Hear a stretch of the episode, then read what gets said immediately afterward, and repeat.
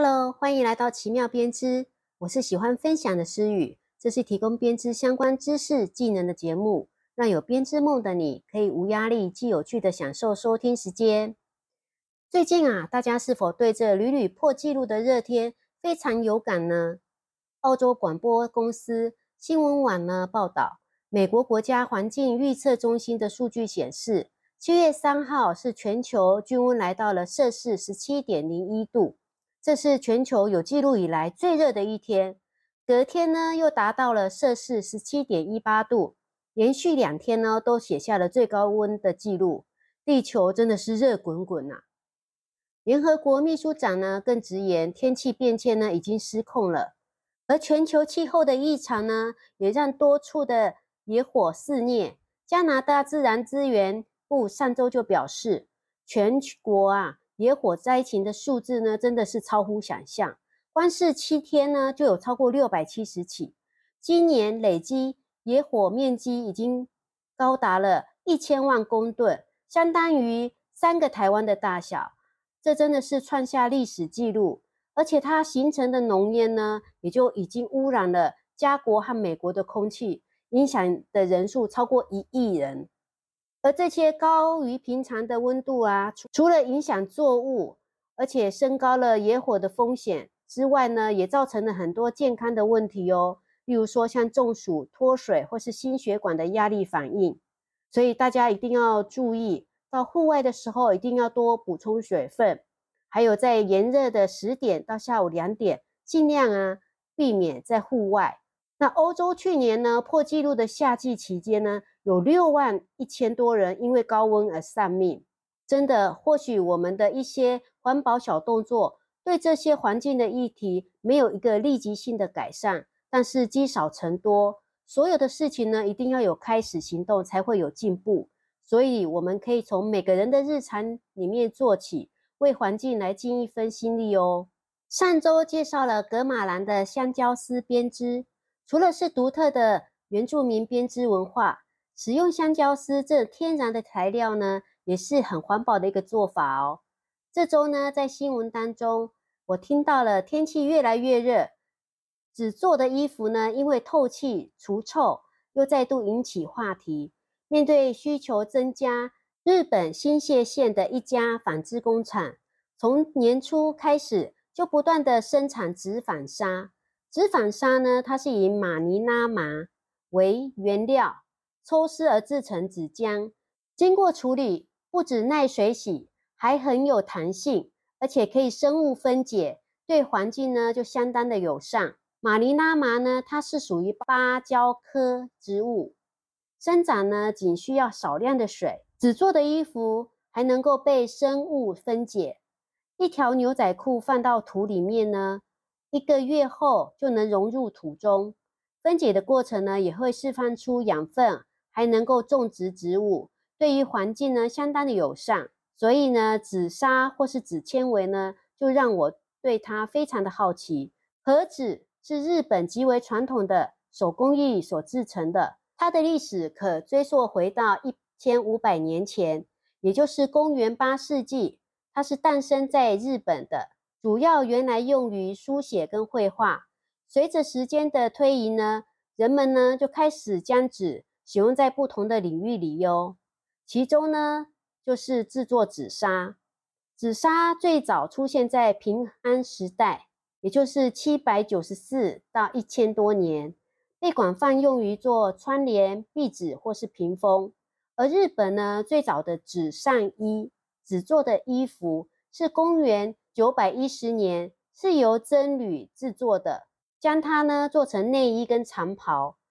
他们呢？是将纸质的这些经文回收制成衣服，这也开创了一个很长远的一个传统。当时啊，日本的武士啊、商人啊这些上层阶级的人呢，也都有穿着这些纸衣，不仅仅呢是出于生活的需要，也是出于一种崇拜的目的跟审美的一个趣味哦。这种纸质的衣服呢，叫做 chemical，也就是日本单语的一个缩写。意思呢，就是纸质的衣服，主要的材料就是和纸。那到了镰仓时代呢，日本人穿着这种纸质的衣服。到十七世纪呢，盒子已经成为使用最广泛的纸。它不仅用于文本啊、图像呢，还可以用于建筑的屏风、家具跟服装里面。纸砂的制作技术呢，在江户时代呢就更进一步的发展，而且开始用于制作灯笼、灯笼罩，也被武士们用来制作礼仪的服装。这些纸做的灯笼呢，它被广泛的用在哪里呢？庭院啊、神社还有寺庙。成为日本文化的一个很重要的元素之一。紫砂制作的工艺呢，是由家族来传承的，技术呢就一直保留在少数的工匠当中。由于呢近几十年因为快时尚的发展，市场上的流行服饰需求量大增，再加上啊这些人造丝纤维的制作成本低廉，所以随着工业化的兴起，紫砂的制作工艺呢就逐渐的呃没落了。到了二十世纪的后半段，因为对传统文化的重新重视，因此日本紫砂重新受到重视。许多的工匠呢，还有艺术家开始重新研究和发展紫砂的制作技术，融入了对现代设计跟艺术领域的评价。在时尚界呢，有哪些厂牌也使用日本的知名的紫砂来作为设计元素呢？著名的日本川久保玲。在一九九二年，他的春夏成衣系列也设计了一款连身衣，采用了精致剪裁的聚酯人造丝纸材料来制成，采用了日本传统的图案，营造出蕾丝的纹理，营造出独特的视觉纱效果。还有一些服装上的装饰品呢，也会使用紫砂来制作，例如说玫瑰花的装饰。另一个有名的三宅一生。大家应该对他的起奏系列都不陌生吧？他呢不仅是伟大的服装设计师，更是顶尖的布料开发者。他独特的布料设计跟剪裁啊，使他成为国际级的大师。他所使用的这种多样性的服装素材呢，远远超出一般西方服装设计师所能想象的范围哦。从最细滑的丝绸到最粗糙的麻布。甚至呢，竹子、叶子、纸、棉、塑胶、聚酯纤维或树脂，这些呢都会是他的创作元素。他习惯以特殊研发的素材，还有流畅的剪裁，让这些衣服和身体有良好的律动关系。所以他认为这才是有生命的衣服。日本纸砂呢，目前呢在哪些方面有在做应用呢？有用于室内装饰。例如说，制作窗帘、门帘、屏风、壁纸，它可以营造出独特的色彩跟美感。紫砂的细腻纹理呢，还有半透明的轮廓，可以柔化光线，让室内的空间呢更加的温暖跟舒适。另外，应用在照明设计，最常用于灯饰的设计当中，例如说吊灯、台灯，还有壁灯等，为空间呢增添了一些艺术的氛围。另外有应用在所谓的艺术创作，例如说紫砂的剪裁，还有编织、折叠跟组织成各种形状跟图案，创造出独特的紫砂艺术品。这些作品可以是平面的设计，例如说紫砂的绘画，也可以是立体的艺术品，例如说紫砂的雕塑跟装置艺术，还有应用在时尚服饰。紫砂它轻盈跟半透明的特性呢？可以成为独特的服装，常被用于制作高级的礼服、连衣裙，还有艺术性的时装里面。另外还有细节的装饰跟设计。那专门从事紫砂的纺织公司有哪些呢？如下我列举几个：一个是富士纺织呢，是专门制作紫砂的公司，它提供了各种不同的细度跟纹理的紫砂产品，供时尚设计师跟制造商来使用。另外还有青山纺织，它是拥有一个历史悠久的纺织公司，也是专门制造高品质的紫砂。他们的产品遍及时尚服饰，还有室内装饰的领域。加拿大的品牌呢，Project（P R O J E X T） 在近几年呢，随着环保意识的提升，时尚圈开始重新重视到历史悠久的盒子。他们以创新跟环保时尚为设计的理念，将盒子运用在服装里面，包含鞋类的内衬以及帽子的材质中，透过和纸布还有各种单品的巧思结合，打造出舒适还有永续的时尚品牌。